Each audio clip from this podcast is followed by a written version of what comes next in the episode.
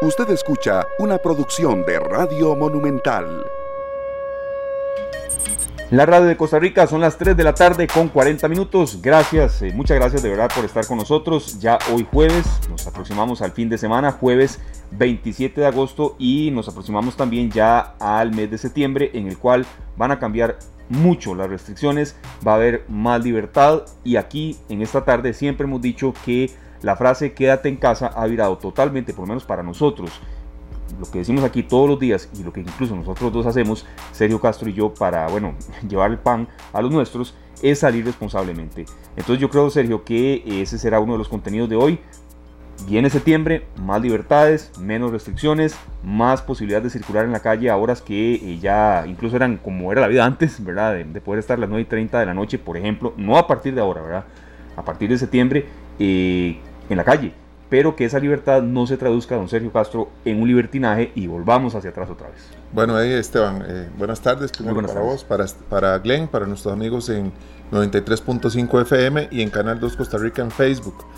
Eh, realmente pues tenemos que hacer un esfuerzo individual y así generar que el esfuerzo sea ya grupal y que logremos que en las comunidades y las familias podamos conseguir que esto se mantenga por lo menos como está y que no, no, haya un desborde aún mayor del que sentimos que está pasando, porque ya un promedio casi de mil en dos días, ¿verdad?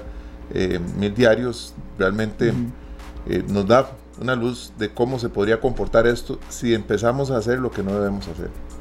Hay también pues eh, situaciones que uno debe cuestionar un poco mm, y es la efectividad o no de las medidas de restricción. Sin embargo, a veces uno considera serio que por supuesto hay que cuestionarlas y también evaluar si eh, lo que se hizo pudo estar un poco mejor, pero ya mirar un poco hacia adelante, porque los, las unidades de cuidados intensivos siguen con una cantidad de pacientes que uno le alarma, más aún si el, día de mañana pues el círculo se sigue cerrando, se sigue cerrando y será el familiar de uno, algún familiar de uno que esté ahí. El personal médico, ¿cómo estará físicamente después de ya casi seis meses en estos días, noches, feriados, Semana Santa, que fue así, sábados, domingos?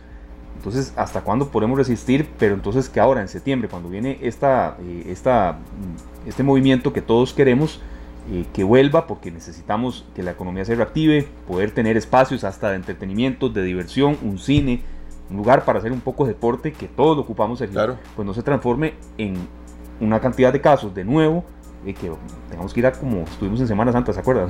No, no, claro, claro. Y Esteban, muy importante lo que decías de hacer un poco de deporte hay gente que sale a caminar, hay gente que sale a andar en bicicleta, otros salen a correr y demás. Eh, otros podemos ir a jugar básquet solos. El que juega básquet no, necesita ir acompañado, puede ir con la bola a jugar solo. Hacer tiros. Pues tenemos seis meses de no poder ingresar a una cancha de baloncesto. Entiendo, sí. Eh, entonces, eh, yo creo que lo que necesitamos es lograr que estas oportunidades se nos den. Pero eso lo vamos a lograr solo si, logra, si, si, nos comportamos, ¿verdad? y hacemos que esa curva baje y que las autoridades vean que se pueden dar esas libertades ya. Sí, yo siento también en serio que una de las, de las situaciones que la gente más consulta es eh, en materia de eh, la precisión de la información. Hay todavía gente que cree que los cambios en, en estas libertades, en, poder circular con más facilidad, eh, se han dado mm, ya a partir de, de, hoy, no, eso todavía no es así. Entonces yo siento, pero que también, sí, la precisión de la comunicación puede haber estado mejor, pero también siento que va en la otra vía, de no querer informarse bien. Creo que aquí no estamos en lo más mínimo y hemos sido muy críticos y han habido aquí especialistas que han eh, sido muy, muy, muy críticos de la capacidad de comunicación que el gobierno ha tenido. Pero hay páginas como la Monumental, por ejemplo. Por supuesto. Noticias Monumental, donde pueden ingresar y ver las restricciones, la información que ustedes requieren, está ahí disponible eh, muy importante que, que, estos cambios rijan a partir del lunes 31. Sí. Lunes 31 de agosto para, para, el mes de septiembre, por lo menos para los primeros días. Así es que, bueno, vamos a hacer un esfuerzo porque nos dure. Nos duren estos, estos beneficios que tenemos, que es entre semana a las 10 de la noche, los fines de semana hasta las 8 de la noche, creo que ya también es una hora más de lo que tenemos estos últimos fines de semana. Así es, tendremos también en mucha información de actualidad hoy lo que está sucediendo con el préstamo en la Asamblea Legislativa que eh, estaría ya llegando a, en la aprobación del segundo debate, el préstamo que permite una utilización de fondos que eh, proviene del Fondo Monetario Internacional y que eso sería un respiro para la economía nacional veremos cómo evoluciona este tema. También tendremos eh, novedades mm, que provengan desde Estados Unidos por el huracán Laura, que ha generado pues, estragos en algunas zonas específicas. un poco de contenido también sobre eh, la realidad en Guanacaste, qué está pasando ya después de que las lluvias cesaron un poco, pero, mm, y aquí queremos también serio, ser muy enfáticos en esto, vienen un día de lluvia muy muy fuerte, otro quizá con menos lluvia y luego otro eh, hasta peor que el día tras anterior.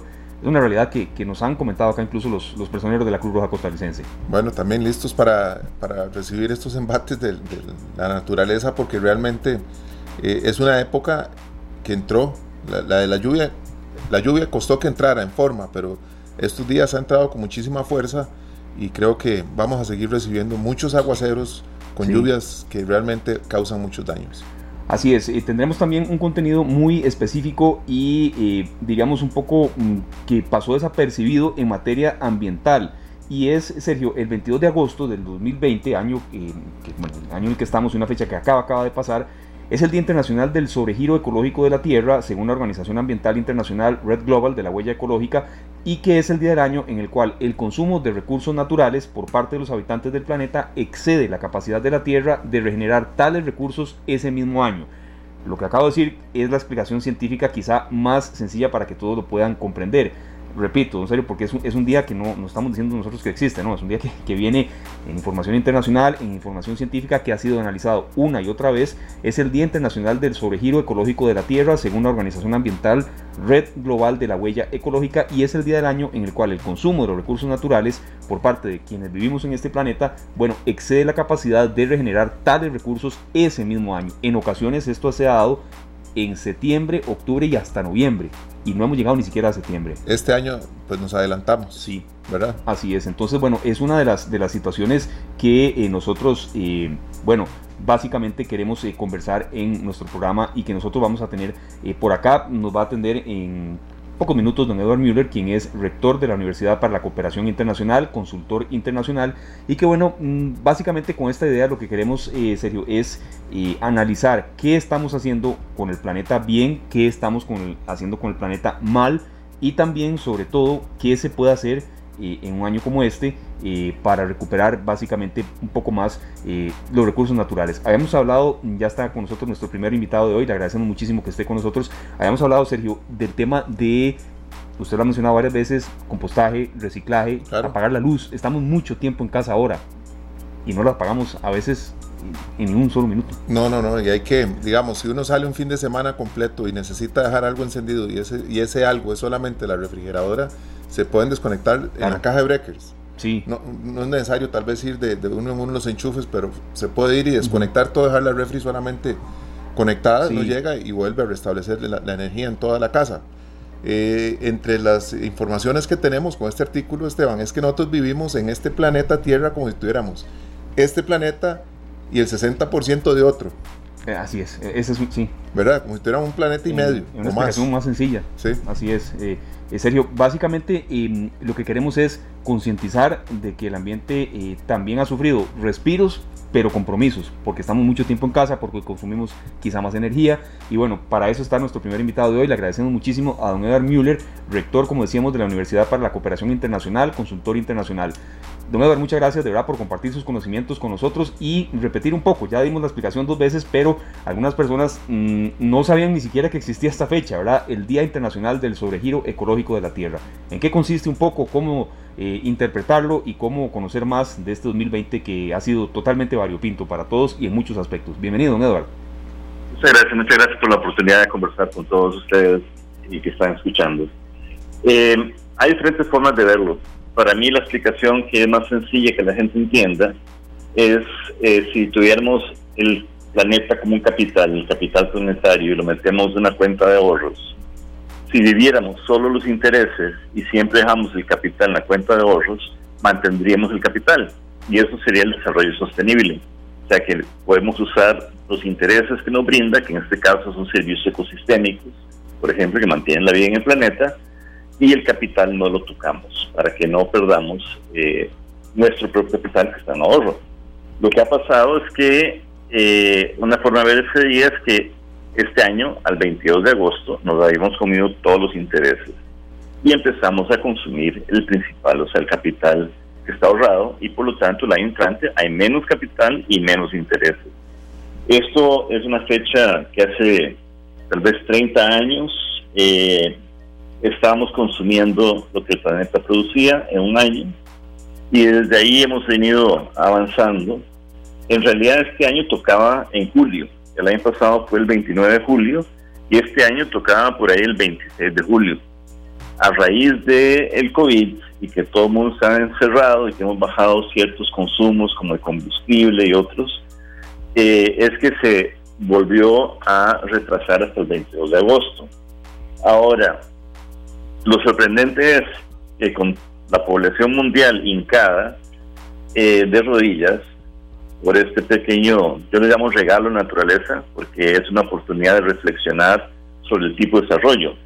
Eh, puede llegar a haber una vacuna, una cura para el virus, pero no hay vacuna ni eh, tratamiento para el colapso planetario y estamos muy cerca de una pérdida de la diversidad biológica que ya no va a mantener ni siquiera a la misma humanidad.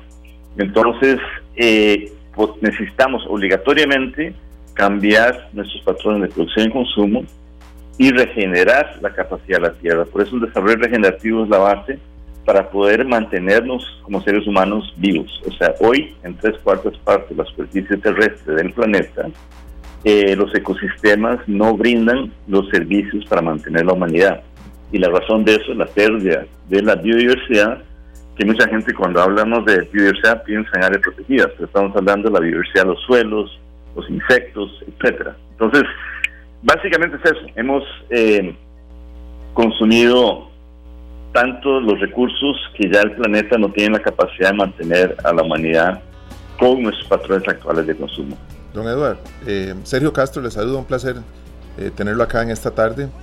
Este, esta oportunidad que tenemos nosotros de poner una pausa o estar en pausa, porque así estamos en muchos aspectos, y hacer un reseteo, por decirlo de alguna manera, borrar lo que se daba y empezar de nuevo con mejores prácticas, es una oportunidad única, don Eduardo. Yo la veo como única y por, por eso digo que es un regalo la naturaleza todavía nos quiere dar una posibilidad de reflexionar y cambiar. El tema es que esto ha generado eh, tendencias muy nefastas, inclusive la misma crisis económica antes de COVID, donde hay muchos eh, empresarios y sobre todo políticos hablan de quitar barreras ambientales para no frenar eh, la economía. El problema es que ese modelo económico ya está obsoleto.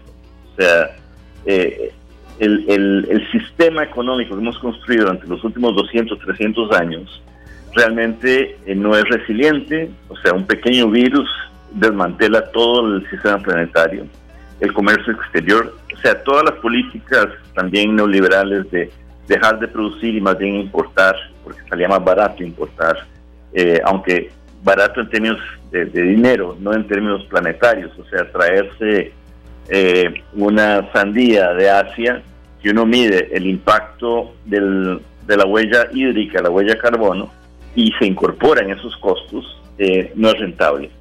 Y lo mismo que la exportación de piña a Costa Rica. Si los piñeros tuvieran que pagar el daño a los acuíferos, el daño a la biodiversidad, sobre todo los insectos polinizadores que ya están desapareciendo por los plaguicidas que usan, el daño al suelo por matarlo y, transformarlo en una materia inerte en vez de un sistema vivo, eh, si tienen que pagar por, la cantidad de cáncer en niños y, y otras personas a raíz de los tóxicos de los acuíferos, si tienen que pagar todas lo que llaman los economistas tradicionales las externalidades, no podrían vender la piña al precio que la venden. Tendrían que cobrar muchísimo más y pagar por esos daños. El problema es que el sistema que desarrollamos no contempla el ambiente como la fuente de vida. Entonces nosotros nos equivocamos cuando enseñamos educación ambiental le dijimos a la gente que tenía que cuidar el planeta y que entonces la gente piensa que si recicla una botella y planta un árbol, está haciendo un bien. Deberíamos haber enseñado que si el planeta no está funcionando, nosotros no sobrevivimos. Y el planeta en esos cinco meses de vacaciones ha mostrado que es resiliente, o sea, todavía tenemos una oportunidad. Yo creo que hay que trabajar con esperanza, sobre todo para jóvenes, que a través de la regeneración podemos construir el futuro que queremos yo no creo en, adaptarse al cambio climático y hay tantos recursos metidos en adaptación al cambio climático. Es, es aprender a vivir en un planeta en colapso. Eso es eh, entregarse. para mí eh, tenemos la oportunidad de construir el planeta que queremos, tenemos la oportunidad de construir el país que queremos y hagámoslo. Hagámoslo para tener un sistema de abundancia y no un sistema de escasez. El sistema que montamos es de escasez, de consumo suntuoso y la gente cree que eso es, eso es bienestar. El ir al mal el fin de semana a pasear con la familia, al mall eh, y hacer compras eh, es la felicidad transitoria, pero eso no es, no es la verdadera felicidad el acumular cosas en la casa tampoco. Y, y, eso es lo que nos ha enseñado la pandemia, o sea, qué es el verdadero sentido de una nutrición adecuada, eh, qué es el verdadero sentido de la familia, de la comunidad de apoyo, y no de eh, chunches que acumulamos y que ahora no tienen ningún valor porque ni siquiera los podemos usar. Entonces es un replanteamiento eh, muy importante y tenemos una iniciativa que se llama Regenerar Costa Rica, la que iniciamos hace ya dos años, eh, ahora estamos trabajando fuertemente en Guanacaste porque es una zona muy golpeada para transformar hacia el turismo regenerativo, que tiene que ver con un proceso de regeneración de la parte ambiental, la parte social, la parte económica, la parte cultural, inclusive la parte política. Necesitamos jóvenes, sobre todo mujeres jóvenes en la política pública, para sacar el montón de viejos corruptos de, de la política pública de todos los países. Estamos viendo varios ejemplos de países que están en serios problemas por la corrupción a nivel político. Entonces, esto no es meramente pensar en el tema ambiental y el limpiar el plástico de las playas. Muy bien eso. Va más allá. Árboles, muy bien. Pero va, más allá. perdón, Eduardo, sí, eh, regenerar Costa Rica, que usted nos menciona, eh, hay algunas consultas de la gente que, quieren saber un poco más sobre el Día del Sobregiro de la Tierra, pero antes, regenerar Costa Rica no es, no es en sí un movimiento netamente político, es decir, no, es ese el, el, interés primordial. No, no, eh, no, es más, lo podemos hacer inclusive a pesar del gobierno. Porque es un movimiento social. Entiendo, entiendo, sí. Sí. Y, bueno, eh, mm, volviendo un poco al tema del Día Internacional sobre Giro de la Tierra, y eh, sobre Giro Ecológico de la Tierra, don Eduardo, conversamos para todos los oyentes que están con nosotros y que están formulando consultas en, nuestro perfil de Canal 2 Costa Rica. Eh, rector universidad, de la Universidad para la Cooperación Internacional y también consultor, ¿cuáles han sido tal vez algunos comportamientos que eh, sean cotidianos y que han hecho esto, que, estemos, no hemos llegado ni a septiembre y bueno, el daño ecológico a la tierra que le hemos hecho, aún con pandemia, pues ha sido grave, es decir, mucho consumo eléctrico o qué tipo tal vez de comportamientos que, podamos interiorizar y no, no, no repetir. Mira, la red global que, establece este indicador usa un montón de factores, de indicadores, digamos, ¿no? Pero un gran ejemplo es el consumo de petróleo. Y todavía pensar en que a alguien se le ocurra querer extraer el petróleo de Costa Rica, eso es, eh, es la calle, es, es el, el caminar hacia la guillotina. Eh, ya no, no, podemos seguir extrayendo este, petróleo. Y no es que nos va a salvar tampoco. Eh, entonces, pensar en, en abrir otra vez la minería a cielo abierto, por oro. El 96% del oro está en bodegas de banco. Y ese oro no va a beneficiar a las poblaciones locales de manera significativa. O sea, el 99% se lo lleva la empresa minera. Eh, lo que deja en el país son todos los desechos. Entonces, es cambiar ese tema de consumo, porque todo lo que consumimos, si compramos un celular nuevo todos los años porque le metieron una cámara más bonita, estamos contribuyendo a esa extracción lineal aunque ya hoy tenemos suficientes minerales, tenemos suficiente oro arriba de la tierra como para poder vivir cuatro veces la población sin necesidad de extraer más. Es pura avaricia el extraer la adicional. Eh, tenemos suficiente cobre en la superficie de la tierra que ya no necesitaríamos más minas. Entonces la gente que dice que si usamos celular tenemos que autorizar minería, eso está equivocado. Es un mal manejo de la información.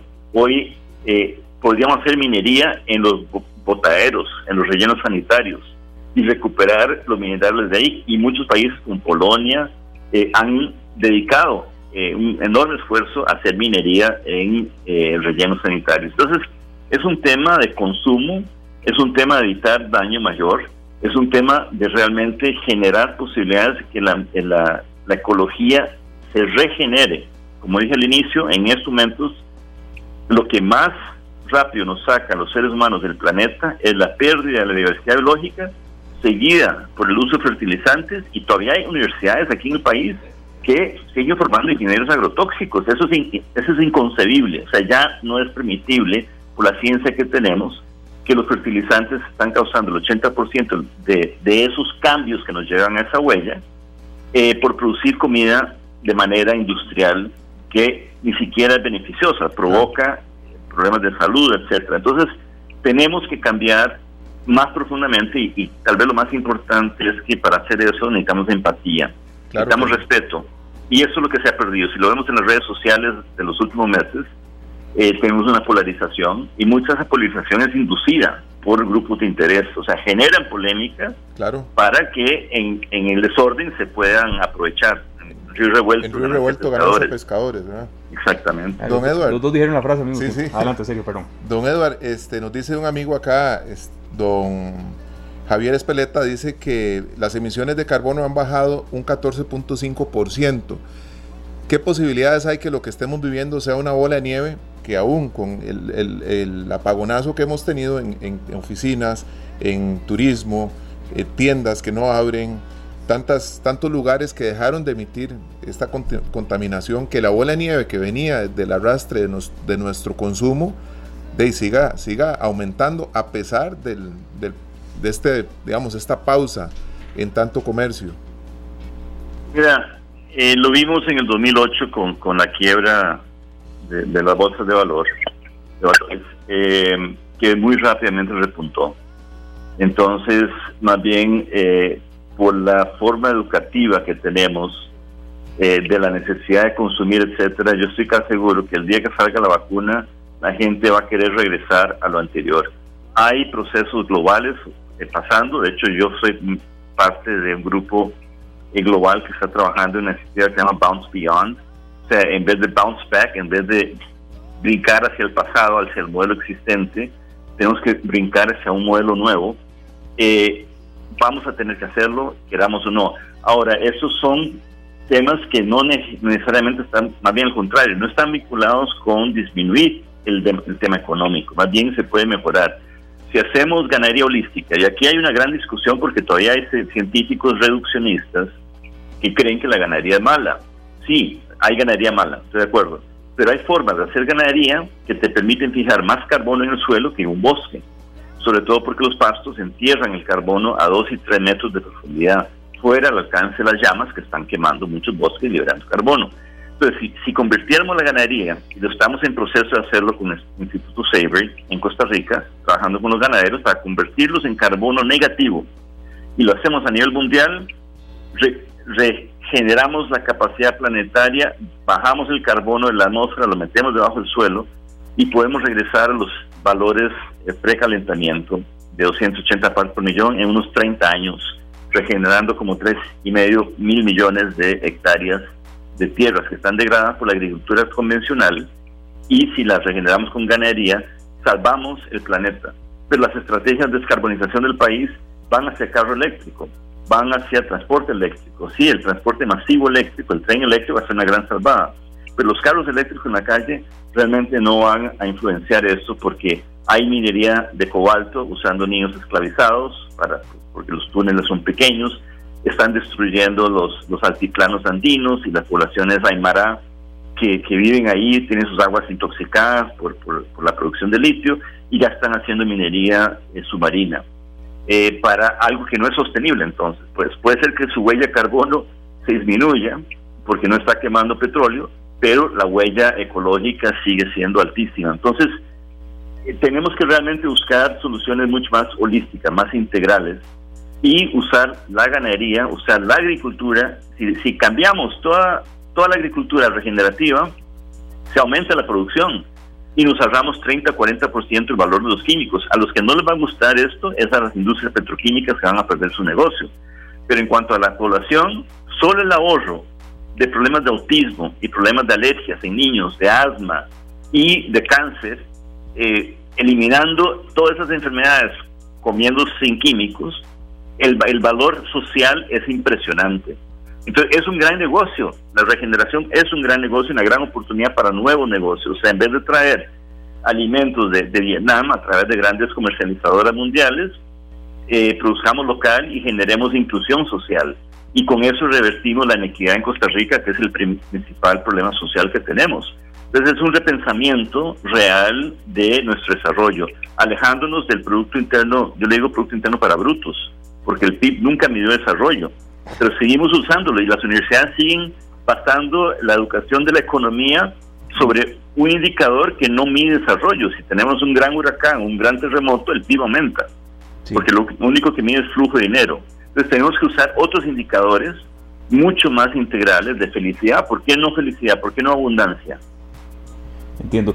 Una última consulta, de verdad ha sido eh, pues eh, una especie como de clase en cuanto al tema de qué le estamos haciendo al planeta y, qué estilos de vida debemos reformar, porque hay un dato aquí que queremos mm, rápidamente profundizar con usted y no lo decimos nosotros, a ver, son, son organismos internacionales, en el 2050 estaríamos consumiendo el doble de lo que produce la Tierra. Entonces, por último, y tomando en cuenta este dato, Eduardo, ¿qué estilos de vida son los más urgentes a cambiar? y esto será cambios no de la noche a la mañana, o algunos quizás sí, eh, para que la Tierra pueda tener un respiro. Nos están dando, como usted decía, eh, y mi compañero Serio también, últimas oportunidades, pero no podemos dejarlas pasar. Por último, don Eduardo, y de verdad muchas gracias. Tal vez una cosa muy importante es que no tenemos 50 años. Eh, o sea, los procesos 38 grados centígrados en, el círculo ártico está liberando tanto metano que podría calentar el planeta y ser invivible en, mucho menos que eso. Estamos hablando tal vez en esta década o durante la siguiente década. Entonces son cambios urgentes para que la gente no piense que todavía tenemos 100 años para hacer un cambio. Y básicamente es ser racional con el consumo. Eso no implica tasa cero de consumo. Implica que debemos consumir adecuadamente, ojalá localmente, disminuyendo la, huella de transporte. O sea, ¿cómo es posible que en, en una época del año importemos uvas y kiwis de, Chile y en la otra mitad importemos de uvas de Estados Unidos porque queremos tener uvas todo el tiempo en el supermercado? No tiene sentido, o sea, empecemos a comer local, rescatemos la agrobiodiversidad, rescatemos la cocina que teníamos de antes, el churristate, un montón de cosas que yo comía con mi abuela, eh, y eso va a favorecer a la gente local también y genera una mejor economía, una inclusión real. Entonces, es mirar las etiquetas del supermercado. Yo no compraría nada a ciertas empresas y las pueden buscar en internet, las peores empresas en cuanto a químicos y alimentos procesados que son tremendamente dañinos, galletas que le estamos dando a los bebés, alimentos de bebés contaminados con glifosato. Eh, simplemente dejar de consumir esas cosas y empezar a consumir adecuadamente, racionalmente y saludablemente y que seamos más felices a través del convivio familiar y comunitario en vez de ser felices por corto tiempo comprando pantallas de televisión para tener una en cada cuarto. o sea, es un cambio real, profundo de conciencia humana. Muchas gracias, don Eduardo. Realmente este mensaje que usted nos envía es muy, muy importante, aleccionador también, porque este, vemos ese comportamiento en nosotros mismos, ¿verdad? A veces que somos felices gastando la plata que nos llega antes de que nos llegue inclusive y a largo plazo. Entonces creo que la felicidad muchas veces la buscamos en donde no está. Eh, se gasta, se gasta fácilmente. Y es el planeta el que lo, el que lo, el que lo sufre. Muy amable. Muchísimas gracias. Con todo gusto. Gracias por la llamada. No, muchas gracias a usted más bien, de verdad, porque nos parece, eh, conversamos con don Edward Müller, consultor internacional en materia eh, de medio ambiente también, que es una fecha que no pasó muy no pasó desapercibida, no pasó con mucho, a ver, em, quizá eh, cobertura y no es un tema que deba estar de lado, es decir, es el, sobregiro, la capacidad que tiene la Tierra de producir lo que consume y eso se va midiendo conforme el mes en que se va dando, es decir, hay años en los que eso se ha dado en octubre, noviembre y en este pues se dio en agosto. Entonces, Esteban, yo, yo me acuerdo en algún momento que las compañías eléctricas ofrecían, yo no sé si todavía lo hacen, un paquete de bombillos que son eh, de bajo consumo a los, a los consumidores para que así lo adquirieran y venía el, costo de esos bombillos reflejado en el recibo mensual de consumo eléctrico. Me imagino que tal vez las municipalidades podrían incluir algún sistema de, para el compostaje, para el reciclaje de estañones, cosas que puedan ser muy útiles en la casa, con manuales instructivos. Me parece que mucha gente quiere participar en todo esto. Claro. Y no tenemos la información, tenemos que entrar y buscarla. Creo que a veces nos desgastamos mucho discutiendo cosas eh, irrelevantes y claro, creo que estas, estas empresas gubernamentales nos pueden apoyar mucho. Sí, pero también, Sergio, eh, nos parece que eh, en pequeños estilos de vida que van sumando y sumando mm, se pueden dar cambios. Claro. Si usted eh, va a un supermercado o a algún lugar y le, y le dicen que A ver, a veces uno compra una, una lata de atún y le dicen que si quiere bolsa por una lata de atún. Claro. Entonces diga que no. O, entonces es que em, si ya son compras muy grandes, que evidentemente se necesita bolsa, bueno, llévelas mm, las que son em, de reuso. Eh, distintas acciones que podemos tener. El consumo energético ha sido muy alto. Ese es un tema que tenemos pendiente serio de eh, con representantes del ICE de la propia RCEP nos pueden ayudar con cuánto ha crecido el consumo energético. Y eso se ha visto en los residuos que pagamos de luz. Estamos todo el día en casa, ¿verdad? en buena parte, en buena medida. Entonces sí, yo siento que pequeños estilos de vida que vayamos cambiando poco a poco pueden generar que, el, planeta tenga un respiro más fuerte. Tenemos que hacer un esfuerzo individual, ¿verdad? Que no es fácil, lo sabemos, pero bueno. En cada hogar tener dos bolsas, una bolsa con la basura que normalmente tiramos y, otra bolsa para empezar a reciclar. Creo que, que no, es fácil hacer el cambio, pero lo que tenés que dar es el primer paso. Sí, y luego vendrá el segundo y el tercero y, y ir dando el ejemplo poco a poco. Muchas gracias a todos de verdad por estar con nosotros. Compartimos hasta ahora también serio las distintas modalidades de, eh, en las cuales usted puede escuchar esta tarde. Facebook Live, Canal 2 Costa Rica. También eh, el programa se retransmite a las 11 de la noche con 30 minutos en Canal 2 poco minuto después de las 11 y 30 de la noche, 93.5 www.monumental.co.cr y también en podcast, Rosario, usted nos dice las distintas modalidades en las cuales ya uno prácticamente 5 minutos después de que termine el programa, ahí está para que usted lo pueda escuchar. Claro que sí, en Google Podcast, también en Stitcher y en Spotify Podcast. Ahí pueden ustedes buscar el programa esta tarde y descargar y tener a mano los programas que deseen. Así es, las 4 de la tarde con 12 minutos, nos vamos a una breve pausa comercial y al volver el bloque que les habíamos prometido y que vamos a cumplir hoy, poco más de paz en carretera, pero también cómo se prepara la Policía de Tránsito para enfrentar septiembre, octubre, noviembre y diciembre, los meses más fuertes en cuanto a congestiones vehiculares y también dado eh, en cuenta que eh, ya se va a poder circular en más horas y hay mucha hora vial en camino. La pausa y volvemos con mucho más.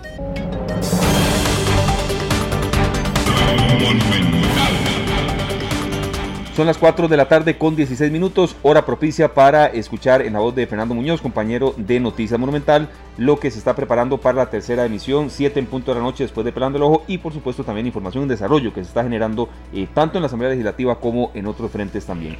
¿Qué tal, don Fernando? Buenas tardes, bienvenido.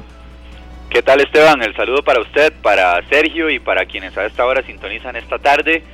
Eh, por supuesto, como siempre, iniciamos con un rápido resumen del estado de situación del COVID-19 a nivel nacional, luego de que el día de hoy ya las autoridades registraran 985 casos nuevos de COVID-19, 200 de estos por eh, nexo epidemiológico, 212 en total y 773 por laboratorio. El día de hoy ya alcanzamos 37.292 casos acumulados desde el pasado 6 de marzo, que fue cuando inició la pandemia acá en Costa Rica. Además, 395 personas se mantienen hospitalizadas, 132 de ellas en un estado de mayor gravedad, internadas en una unidad de cuidados intensivos y estamos llegando ya a 397 personas que han perdido la vida en el marco de esta pandemia, es decir, específicamente por situaciones relacionadas con el COVID-19. Contarles que como parte de las informaciones que estamos trabajando para la tercera entrega informativa de Noticias Monumental, destaca por supuesto el futuro del curso lectivo 2020. El Ministerio de Educación Pública ha sido ya bastante enfático en que durante lo que resta del año los alumnos no regresarán a las aulas. Por supuesto que estaremos hablando de esto, de las fechas que se han previsto ya para la realización de exámenes de bachillerato por madurez y de educación a distancia, eh, qué va a pasar, ¿verdad? ¿Cómo va a evaluar el MEP? ¿Cómo van a evaluar los docentes a sus alumnos en lo que resta de este curso lectivo? ¿Qué va a pasar con los alumnos que ni siquiera tienen en este momento acceso a Internet y que pueden eh, adherirse a estas clases virtuales? Estos y otros temas, por supuesto, que los estaremos tratando en la tercera entrega informativa. Quería contarles también que en el Congreso la diputada del Partido de Liberación Nacional, Silvia Hernández, está impulsando una moción, esto para llamar a cuentas a tres ministros que están involucrados en los acuerdos que se suscribieron con el sector arrocero el pasado 23 de agosto, un tema que ha generado muchísima polémica, muchas opiniones divididas, y lo que se busca ahora es que tres jerarcas de gobierno acudan al Congreso a rendir cuentas. Serían específicamente la ministra de Economía, Victoria Hernández, la ministra de Planificación, Pilar Garrido, y el ministro de Agricultura, Renato Alvarado. Hay que recordar que pues este acuerdo mantiene el precio del arroz, lo que se buscaba era liberalizarlo, sin embargo, pues eh, algunos dicen es una medida proteccionista, se está ayudando a los productores costarricenses y no se está permitiendo la importación del grano que generaría un precio más económico para los consumidores en momentos en que las finanzas y la economía de los hogares está sumamente complicada. No obstante, bueno, eh, ayer decía el presidente de la República que es muy complicado buscar un balance en ese sentido. Se está buscando entonces que estos tres ministros vayan a rendir cuentas al Congreso por esta situación. Quería contarles también eh, que la Embajada Americana ha hecho un anuncio importante y es que las visas para visitar los Estados Unidos que ya hayan vencido en los últimos dos años van a poder renovarse sin una cita previa. Habitualmente esto aplica cuando la visa tiene un año de vencimiento. Sin embargo, se ha duplicado este plazo en esta ocasión, tomando en cuenta esta pandemia del COVID-19 que nos está afectando. Estas y muchas otras informaciones a partir de las 7 de la noche, compañeros, en la tercera entrega informativa de Noticia Monumental, por supuesto poniendo un especial énfasis a lo que está sucediendo también con las inundaciones y con todos estos incidentes que se están presentando principalmente en el sector del Pacífico, que en este momento es el más afectado y el que registra más emergencias a raíz de esta situación. Muchas gracias, Fernando. Un tema que para mañana tendremos, invitado por supuesto a escucharlo y, sugerencias que siempre son bienvenidas. El tema eh, mm, de eh, la pandemia y ya no más volver a clases para los niños. Eso, eso que usted, con lo que usted inició este reporte, Fernando. Un psicólogo infantil nos atenderá qué hacer tanto para padres de familia como para los propios estudiantes. Eh, evidentemente, pues los niños no, no, son quizá el público meta más fuerte de nuestro espacio, Fernando, pero va a ser duro para padres de familia. Saber que hasta, verdad, serio, que lo, hemos comentado varias veces, pero ya sin esa confirmación de que ahora sí no habrá clases presenciales. Presenciales, sí, sí, ha sido muy difícil. tener un niño, ¿verdad? Bueno, es que tenemos presente, Fernando y, Esteban, que pensábamos que esto iba a durar tres meses. Sí. Sí. Y entonces las líneas se tiraron para tres meses y después de eso, pues hemos venido de alguna manera reinventando todo lo que se había programado para, para esas fechas. Sí, es una, es una información para tener muy en cuenta esa, Fernando, que replantea también eh, eh, el tema de dar lecciones. Sin duda alguna, importantísimo para los padres de familia que en muchos casos están cumpliendo con una triple jornada en este momento y así lo han catalogado algunos expertos. Muchos tienen que realizar teletrabajo durante todo el día. Ya sabemos que en muchos casos cuando es teletrabajo incluso la jornada se vuelve más extensa o más atenuante sumándole al trabajo lo que es el cuidado de los niños durante el día completo, ¿verdad? Porque están todo el día en la casa y sumándole a esto que muchos también están cursando estudios en algunas universidades y eso se convierte en una triple jornada. Así que sin duda alguna estos consejos que ustedes y que los expertos puedan proveer a los padres de familia van a ser de mucha utilidad en este contexto. Quería contarles también que vamos a estar hablando de lo que va a suceder con las fiestas patrias por parte del Ministerio de Educación Pública, que ya ha adelantado que van a ser completamente virtuales. Eh, nos estábamos preguntando, ¿verdad?, qué va a pasar con el habitual recorrido de la antorcha, con su llegada a Cartago, donde habrá Consejo de Gobierno también el 14 de septiembre. Así que bueno, es parte de las informaciones que estaremos manejando y que por supuesto ahí les dejamos la invitación para que no se despeguen de la radio de Costa Rica. Monumental, la radio de Costa Rica en la tercera emisión de Noticias Monumental. Invitados, gracias a Fernando Muñoz y a todo el equipo de Noticias Monumental. Nos vamos a carretera. Bueno, Sergio, habíamos comentado que hay mucha obra en marcha, pero que también se une a eso el tema de las lluvias, se une a eso el tema también, eh, Sergio, de eh, que en cuestión de días vamos a tener ya menos, eh, más posibilidades de circular en carretera, incluso a horas que eran antes, poder estar a las 9 de la noche en carretera, y que eso genera mucha presa y mucha irritabilidad al volante. Bueno, definitivamente así es, Esteban. Ahora que pasé por el puente del Virilla. Otra vez hoy. Todos los días, eh, cada vez esa, esa, obra me maravilla más. Creo que pronto lo vamos a tener lista. y esperemos que todas esas esperas que hemos tenido durante casi un mes, o no sé si ya pasó el mes, que esperamos 10 minutos por lado para que se abra el paso, ¿verdad? Alguna gente no sabe lo que está pasando y, piensa que es que hubo un choque, que pasó algo, y entonces uno ve que están en, en la fila y dan vuelta en U y se van por otra ruta.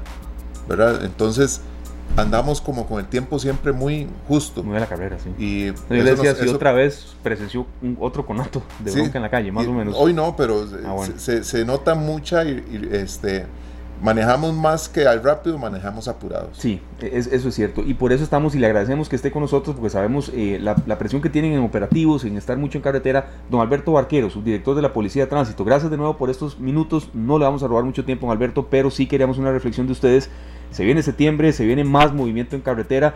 Y también, don Alberto, ¿qué, qué, ¿cómo se prepara la policía de tránsito? En carretera habrá más gente, está lloviendo, en este momento específico quizá no, pero lo que quiero decir es que ya viene la recta del año en la que más llueve. Y sí, las calles se han complicado mucho, don Alberto. Lapsos en los que eran de 15 minutos transitar una pueden ser hasta de 40 minutos. Y le doy solo un ejemplo específico, la intersección de Guadalupe. Por ejemplo, don Alberto, bienvenido y gracias por su reflexión. Sí, eh, buenas tardes a ustedes ahí, a todos los que nos escuchan. Pues sí, vienen los, los, los meses de, de más lluvia, donde hay más movimiento también, que o hacía, era antes, ¿verdad? En la vieja normalidad con, con el movimiento de fin de año, pues nosotros tenemos un, planteamiento similar, estamos cada vez este, más cerca de, volver a circular como antes, las medidas están este, siendo más permisivas, por lo que sí hay que prepararse nosotros y, y los conductores para este, lo que viene, hay que tener paciencia, hay que planificar, hay que informarse de dónde se puede pasar, dónde no se puede pasar, organizarse. Y si ya de todos modos no vamos a llegar a tiempo a algún lado, pues avisar, comenzar la reunión en forma virtual, llamar, pero nada gana uno con, con desesperarse, tenemos obras en desarrollo, estas obras este, traerán beneficios que se van a disfrutar después de la incomodidad que, que produce su desarrollo. Y pues, en este sentido todos tenemos que, que ser comprensivos y armarnos de paciencia. Claro que sí, don Alberto, las obras son palpables, ¿verdad? Vemos mucho avance, por lo menos acá en el área metropolitana, los que transitamos por zonas como Guadalupe, eh, Zapote, que acaban de terminar la obra que estaban haciendo en la rotonda, también en Tibás, La Uruca, allá en el cruce también con el eh, barrio Socorro, entre Tibás y Heredia. Creo que las obras son, el, trabajo es palpable. ¿Cómo hacemos nosotros? Porque mucha gente dice, deberían de haber tráficos. ¿Cómo harían ustedes para multiplicarse y atender las restricciones y atender los operativos y atender también la mala educación nuestra? Porque es que eh, yo no digo que, que, nos tengan que atender los, los eh, oficiales de tránsito para ordenar la calle. Lo que tienen ustedes es que llenarse de paciencia para atender la mala educación vial que tenemos los costarricenses. Sí, yo creo que usted tiene un enfoque muy acertado. Es un tema de educación y paciencia. De hecho, la policía de tránsito está para mantener el orden, no, no necesariamente para... Eh, nosotros lo hacemos con mucho gusto, nosotros regulamos cuando se puede y donde se puede, pero no es ese como el, fin principal de, la policía de tránsito, es salvar vidas en, el control policial. Eh, el, el, tránsito debería fluir bien con el, con el, con el desarrollo de obras de infraestructura. Eh, creo que ninguna obra de infraestructura aguanta este, mucho tiempo si los carros aumentan y aumentan. En ese caso, pues eh, habría que apostar a un sistema de servicio de transporte público más, eh, más robusto, más, más acorde a nuestras necesidades. Ahora en tiempos de pandemia, pues otra cosa. Ahora no, pues no vamos a estar todo el mundo apostando por, por aglomerarnos en el transporte público. Eh, son situaciones que cambian, a las que tenemos que irnos adaptando y con mucho más razón, pues tener paciencia. Nosotros tratamos de hacer lo posible. Hay un recurso limitado. Entendemos que viene una, una, una crisis económica grande las plazas que estábamos esperando nos va a costar más a que lleguen y vamos a seguir siendo menos más bien porque eh, se nos pensionan compañeros, compañeros que, que renuncian, que de alguna manera vamos perdiendo plazas que cuesta mucho recuperarlas y, y entonces aquí es como, como un tema de gobernanza, es algo que tenemos que hacer entre todos y todos poner de nuestra parte, tratar de, de apostar al teletrabajo, de, de, utilizar eh, alguna otra solución que, que no sea meterse a las presas y no hay otra, pues planificar, buscar rutas y armarse de paciencia.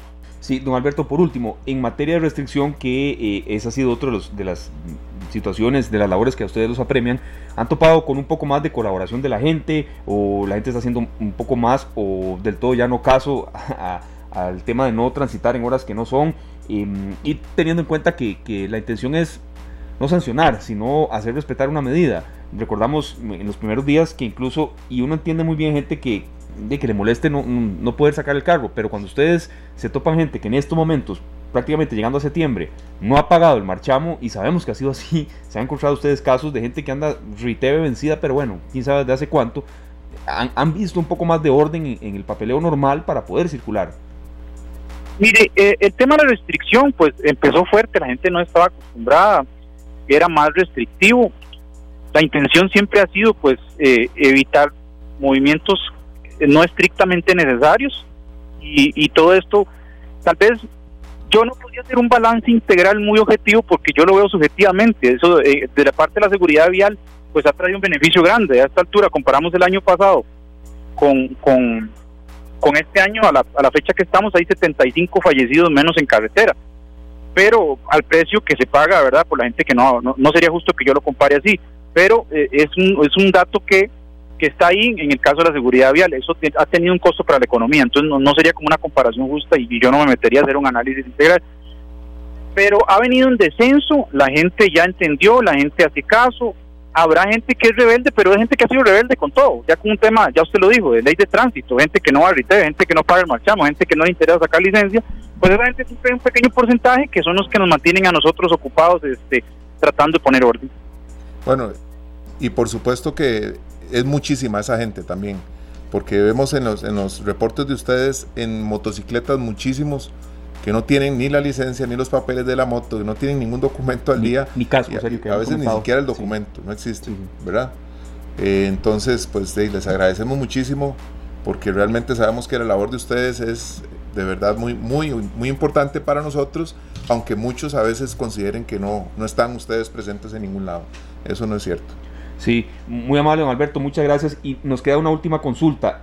Ha habido quizá eh, descenso en, fallecimientos en carretera, pero ¿han notado ustedes que la siniestralidad, es decir, algunos accidentes se dan por exceso mm, supremo en velocidad, mm, diciendo, una palabra, pero es que hemos visto que en algunos casos sí hay accidentes porque hay menos carros en algunas horas y sí, los límites de velocidad eh, se sobrepasan demasiado. Eh, don Alberto, y aquí no queremos como, mm, a ver, eh, querer ser jueces de los que andan en la calle, no, no, para nada, pero sí, sí hemos visto que en algunos casos sí hay accidentes que, que el límite de velocidad se rebasó por completo. Mire, es curioso, es un tema de análisis, es un tema de toda una investigación. Yo podría hacer observaciones, eh, observaciones precisas, pero que no, no necesariamente están probadas científicamente, necesitarían todo un estudio. Pero, por ejemplo, tenemos 75 eh, fallecidos menos a la fecha, comparando 2020 con 2019. Eh, cerca de 69, cerca de 70 accidentes fatales menos. Eh, entonces, sí, definitivamente, si usted tiene más control policial, como hemos estado trabajando, todas las policías juntas, se multiplica control policial y circulan menos carros, pues automáticamente van a bajar la cantidad de accidentes. Sí, hemos visto que hay accidentes que se, que se que se agravan con, el tema de la, de la velocidad. La velocidad es un factor determinante, no necesariamente es la causa de el accidente. El accidente puede haber sido una distracción. Yo volví a ver el teléfono, pero es más grave si voy más rápido. Entonces es un factor determinante, sí, eh, la velocidad causa mayores daños, pero ha sido una ventaja el tema de, vuelvo a repetir, es una ventaja para la seguridad vial y en algún momento proporcional para el tema pues de la pandemia, pero la restricción nocturna, que es cuando nosotros este, registrábamos una gran cantidad de muertes y uno tiene y es de noche y con fines de semana, entonces uno tiene que relacionarlo que está eh, eh, con el tema del ocio, el tema de, la gente que se enfiesta, la gente corre más, se desinhibe y por ahí es que es que nosotros concentramos siempre en el plan operativo una gran cantidad de controles de alcohol y velocidad. Perfecto, don Alberto, muchísimas gracias. Este, esperemos que los accidentes disminuyan eh, lo más que se pueda y que podamos nosotros también tener mucho más paciencia en carretera. Gracias, don Alberto, de verdad. La orden. Muy amable, era don Alberto Arquero, subdirector de la Policía de Tránsito. Gracias por este contacto y nosotros reforzamos esta información, Sergio, para los amigos conductores. Sabemos que hasta ahora mucha gente nos escucha en carretera, eh, rumbo a casa después de trabajo, rumbo más bien hacia el trabajo y también pues gente que está con nosotros desde la casa. La radio es compañía, Sergio, lo será siempre, eso sí, ¿verdad? Claro que sí, siempre estaremos nosotros pendientes de, de la radio cuando la estamos haciendo, en este caso, y también venimos escuchando radio siempre, sí, Esteban, porque nos sentimos acompañados. totalmente, en la oficina siempre estamos con algo puesto, sea matices, sea best, sea Z, usted que, que se conoce al dedillo cada canción que ahí suena, incluso participando algunas un par de horas antes de que entremos nosotros al aire. Lo que vamos a hacer, Sergio, es recapitular cuáles son las horas que están en estos momentos, eh, dándose en carretera que generan mucho problema. Yo, insisto, la que más me afecta todos los días, pero todos y hay que tener de verdad suprema paciencia en la bruca. La primera, Sergio, el paso por la General Cañas, circunvalación por Monumento al Agua, ahí se está haciendo una ampliación a 10 carriles el paso entre la General Cañas y la circunvalación, con dos nuevas vías colectoras entre ambas carreteras de dos carriles cada una. Usted continúa, Sergio. Claro que sí, en la rotonda de la bandera, sustitución por pasos a desnivel en ese punto y en la intersección de derecho de la UCR. Así es, nos vamos en el puente sobre el río Alajuela, ampliación de dos a seis carriles y eso, evidentemente, en esa zona eh, genera mucho, mucho contratiempo. En la intersección Atillo, paso elevado sobre la intersección. Así es, puente sobre el río Ciruelas, ampliación de 2 a 6 carriles y ahí hay mucha congestión vehicular también. Claro, y en la ruta Puriscal-Parrita eh, inició el asfaltado de los primeros 10 kilómetros de 51 que mide el total. Sí, estas son algunas horas en marcha, hay otras por supuesto que también, y en esto lo que podemos agregar es paciencia en carretera, pero sobre todo, em, yo creo que sí, paciencia eh, es un consejo, pero y nos han dicho por acá que es un consejo como muy básico, tiene razón, eh, lo que pasa es que no está de más, pero... entonces aquí lo que yo quiero dar es un consejo quizá más, más eh, útil, salga con más tiempo, es decir, porque de verdad a mí me pasó que eh, desde la rotonda de la bandera hasta la intersección, bueno, la, intersección de Guadalupe, la, zona que, que, se, que, se, da por ahí, duré casi 40 minutos un día, de verdad, pero dura 40 minutos. Sí, el sábado, ¿sí? el sábado que uno considera que no hay tanto vehículo en la calle, pues esa rotonda estaba realmente ah, casi colapsada. Ahora que me dice usted, fue el Día de la Madre. Exacto, entonces nosotros ahí tenemos que tener paciencia, salir con tiempo y si no tenemos tiempo, pues ver qué rutas tenemos. Ahora hay muchas herramientas en los teléfonos, tenemos que sacarle el máximo provecho a todo lo que estos teléfonos inteligentes nos ofrecen que nos permiten buscar caminos alternos, ¿verdad? rutas alternas. Así es. Es un bloque que vamos a, reforzar y también ampliar en materia de eh, qué hacer en carretera y qué no hacer para tener un poco más de paz y menos irritabilidad que ha sido evidente en los últimos en los últimos meses y sobre todo yo diría que un poco más en las últimas semanas. Las 4 de la tarde con 36 minutos nos vamos a la pausa, venimos con un rápido recuento internacional qué pasa en Estados Unidos con el huracán Laura, también tendremos información en que nunca está de más y que, con la que siempre eh, cerramos el programa, pero que no por eso eh, deja de ser eh, más o menos importante. Los emprendedores, la gente que está luchando con todo para salir adelante y una información y un producto muy útil que todos tenemos que usar obligatoriamente. Ya venimos con más. Estas son las notas internacionales. Iniciamos este recuento internacional dándoles a conocer lo que hoy informa el diario El Espectador de Colombia en sus últimas horas en la versión digital. El Pentágono criticó este jueves el lanzamiento de misiles por parte de China en el Mar del Sur, calificando a la decisión como desestabilizante. Las acciones de Beijing, que incluyen pruebas de misiles, continúan con la desestabilización en el Mar del Sur, indicó el Departamento de Defensa en un comunicado. Las acciones tienen un efecto contrario al apaciguamiento perdón, al, apaciguamiento de las tensiones y el mantenimiento de la estabilidad en la región, según agregó el documento. El miércoles se probó en la disputada zona marítima distintos misiles balísticos, uno de ellos categorizado como portador asesino y consecuentemente generó preocupación en los otros países presentes en la región. Y también finalizamos este reporte internacional con lo que nos informa el diario Record en México, que destaca que expertos advierten que dos metros podrían no ser una distancia suficiente para evitar contagios del coronavirus. Expertos podrían estar reevaluando las pautas de distanciamiento social en medio de una creciente evidencia de que el nuevo coronavirus podría viajar más allá de los 2 metros en ciertas circunstancias. En un nuevo estudio publicado esta semana y citado por el Washington Post también, un equipo de expertos en enfermedades infecciosas argumentó que los protocolos de 2 metros de distancia son demasiado rígidos y se basan en una ciencia anticuada y observaciones también basadas en otros virus es un tema que también por supuesto que podemos eh, profundizar serio con especialistas en materia de virología más adelante en próximas ediciones de esta tarde. Bueno, cuando se hablaba de metro 80 después de dos metros y, se vuelve algo a veces inmanejable, ¿verdad? Difícil de sostener en los espacios en los que nos movemos, ¿verdad? En lugares públicos, en supermercados, en tiendas, en la casa, en, el trabajo. Eh, son distancias difíciles de manejar. En oficinas también, Sergio, que eh, por simple y sencillamente modalidad operativa no se puede aplicar el teletrabajo. Claro que ha sido una posibilidad muy muy fuerte, pero también hay otras en la, hay otras industrias, tipo de industria en la que el teletrabajo no existe. O no es, no es que no existe del todo, sino que no se puede aplicar del todo todos los, los días de la semana. Claro. Ahí es donde ese, ese distanciamiento debe reevaluarse. Claro que sí. Y bueno, nosotros también seguimos cada vez más lejos, Esteban. Ahorita me siento yo acá. sí, sí, sí. Yo creo que en eso, vea, yo de hacerlo aquí en Monumental y usted y yo y, y, bueno, Glenn, que también es parte del programa, por supuesto, Fernando, cuando, cuando ha estado eh, presente, yo creo que más no nos podemos cuidar, ¿verdad? más no nos podemos cuidar y, y, el esfuerzo se, tiene que seguir en esa línea. Más ahora, eh, don Sergio, que la economía se va a reactivar un poco más a partir de septiembre, más movimiento ahora. Y vamos a ser parte de esa reactivación. Totalmente.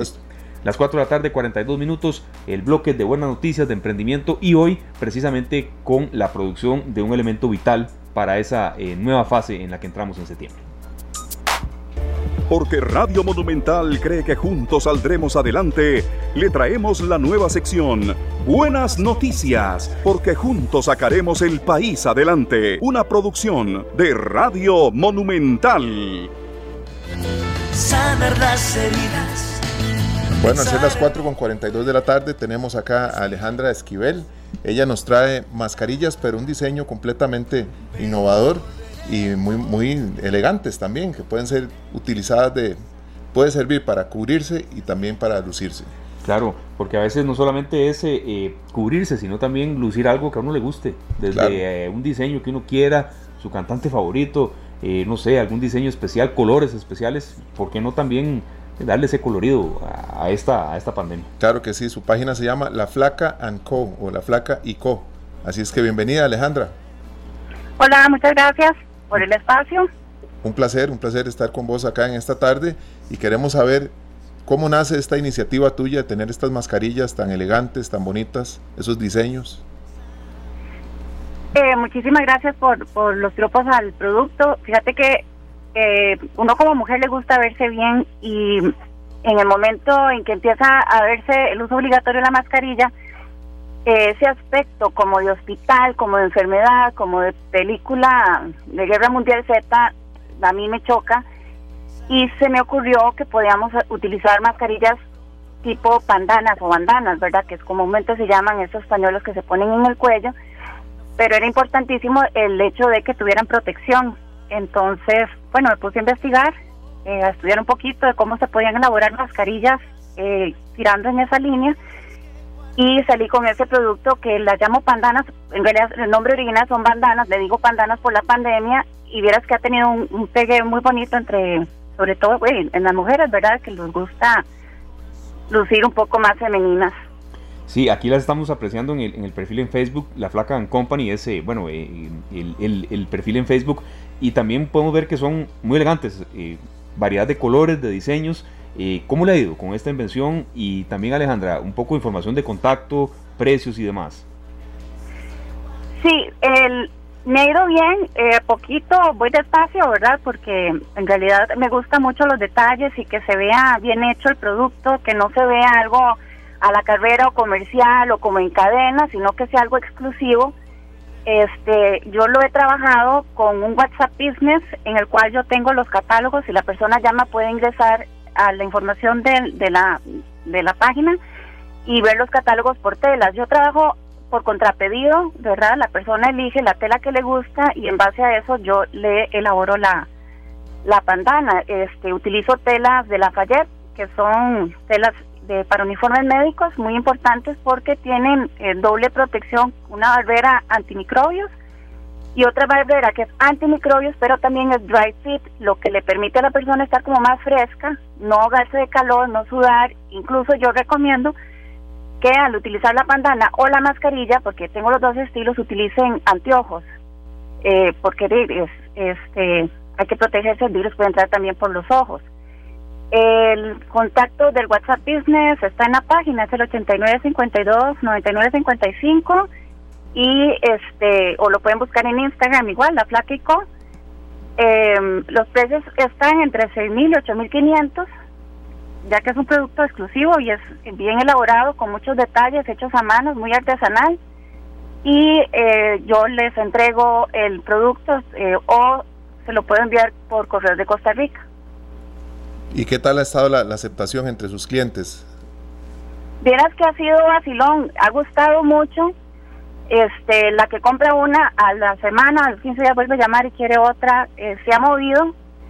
Eh, sí me ha pasado que al ser un producto como un pañuelo, la entró en el momento que pasan la ley que es obligatorio pues la gente estaba como en estado neurótico verdad y al ingresar a un banco con la con la pañoleta me decía el guarda que no podía entrar porque eh, tenía que hacer la mascarilla médica ya tenía que quitármela enseñarla explicarle para que me dejaran entrar cosa que me pareció sí pues un poquillo absurdo pero bueno hay que más de paciencia y que la gente vaya conociendo que no solamente tenemos que andar con una mascarilla de papel o como la N95 con un aspecto un poco frío y podemos utilizar un accesorio que nos permita ya combinarlo, porque esto vino para quedarse cierto tiempo, ¿verdad? Entonces, por dos razones. Primero, para vernos bien, que combine con lo que tenemos y también para evitar la contaminación ambiental, porque no es un producto desechable. Claro, claro. Vea, vamos a compartir rápidamente con usted, eh, Alejandra, una información que nos, nos aportan por acá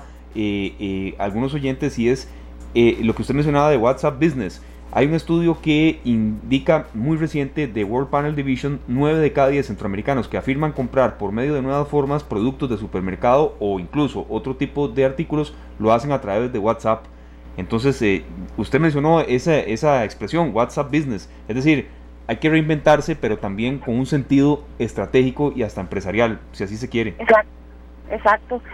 En realidad sí, eso es un es un WhatsApp diferente. De hecho, el, el problema que tengo es que no se puede utilizar dos WhatsApp en el mismo teléfono. Yo tengo que tener un teléfono aparte para poder manejar este tipo de WhatsApp. Pero vieras que permite tener una amplia gama de, de acciones que uno como, como emprendedor puede, digamos, yo puedo subir catálogos, videos, fotografías y incluso tiene respuestas automáticas. Entonces, la persona que llama puede tener respuestas, puede hacer preguntas, puede recibir respuestas automáticas, mientras yo le logro pues contestar eh, el, el, mensaje que envía y a la vez puede meterse y, e investigar un poquito acerca de, de, qué es lo que se ofrece, los precios, las telas, bueno, en mi caso, ¿verdad? Este, es muy innovador y es una herramienta importantísima. O sea, es que ahora todo lo que es eh, este, el, las ventas es por internet. La red principal sería Facebook o Instagram y está WhatsApp y Messenger. Entonces, bueno, me vi obligada a, meterme en este tipo de, de, ambiente y, y que me ha resultado muy práctico. Y una pregunta, eh, ¿los hombres también podríamos escoger? ¿Hay telas que nos puedan gustar a los hombres? Por supuesto, ahorita, ah, bueno. mi rol, parte del BIG, de, aprender es eh, que no, no había hecho publicidad, pero sin embargo yo tengo en la página, este, hay telas para hombres, lisas, negras, azules, militar, o que me pidan. Yo soy muy abierta a que me digan, me gustaría tal cosa y, o sea, como sea, uno trata de ver cómo queda bien con el cliente. Ok, perfecto, Alejandra. Bueno, de verdad, muchas gracias por, por eh, darnos a conocer el, el producto y también eh, que hay que reinventarse, pero sí con un sentido quizá a veces un poco más estratégico y nos notamos totalmente a usted en esa línea. Y la pregunta también, claro, ¿no? Con la que siempre cerramos, Sergio, ¿qué tan duro ha sido este año para, para usted como empresaria? ¿Qué, qué, tan fuerte ha sido el impacto?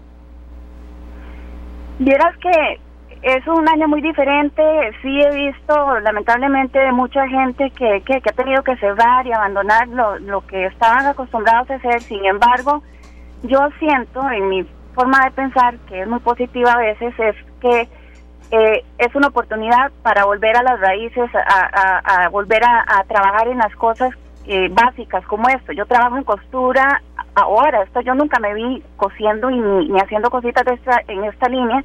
Sin embargo, me está dando una ventana para poder hacer algo que me gusta y un negocio.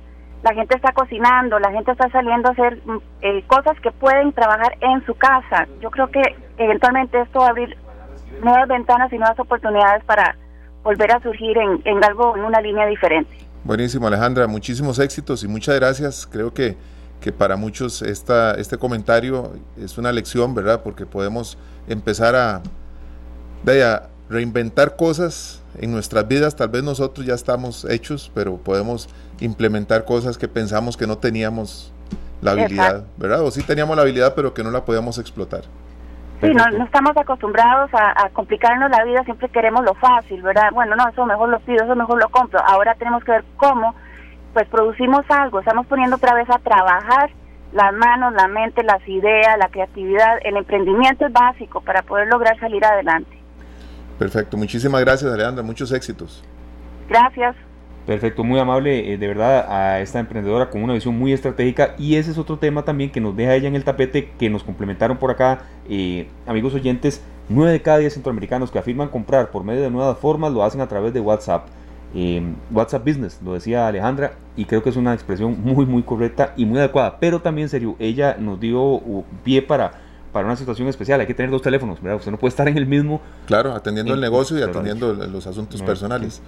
Aquí tenemos el número de la Flaca y Co. o Flaca and Company, que es 8952-5599. Para que lo vean, ahí lo tenemos también en nuestra publicación, en nuestra transmisión en, en Canal Facebook, 2, en Canal 2 Costa Rica. Ahí tenemos pues los diseños de estas mascarillas y que por supuesto habrá que usarlas indefinidamente. Eso eh, incluso es un tema de debate porque quizá si antes hubiesen empezado a usar el contagio hubiera sido menor.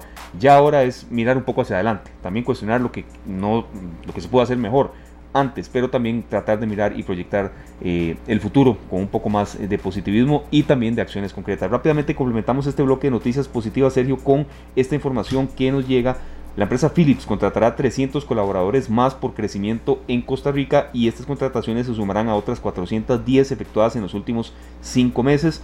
Philips, líder mundial en tecnología de la salud, esta información nos eh, la envía CINDE, la Coalición Costarricense de Iniciativas para el Desarrollo, estará contratando eh, para eh, aumentar la planilla a 3.000 colaboradores antes de fin de año y se suman a otras 410 generadas en este año.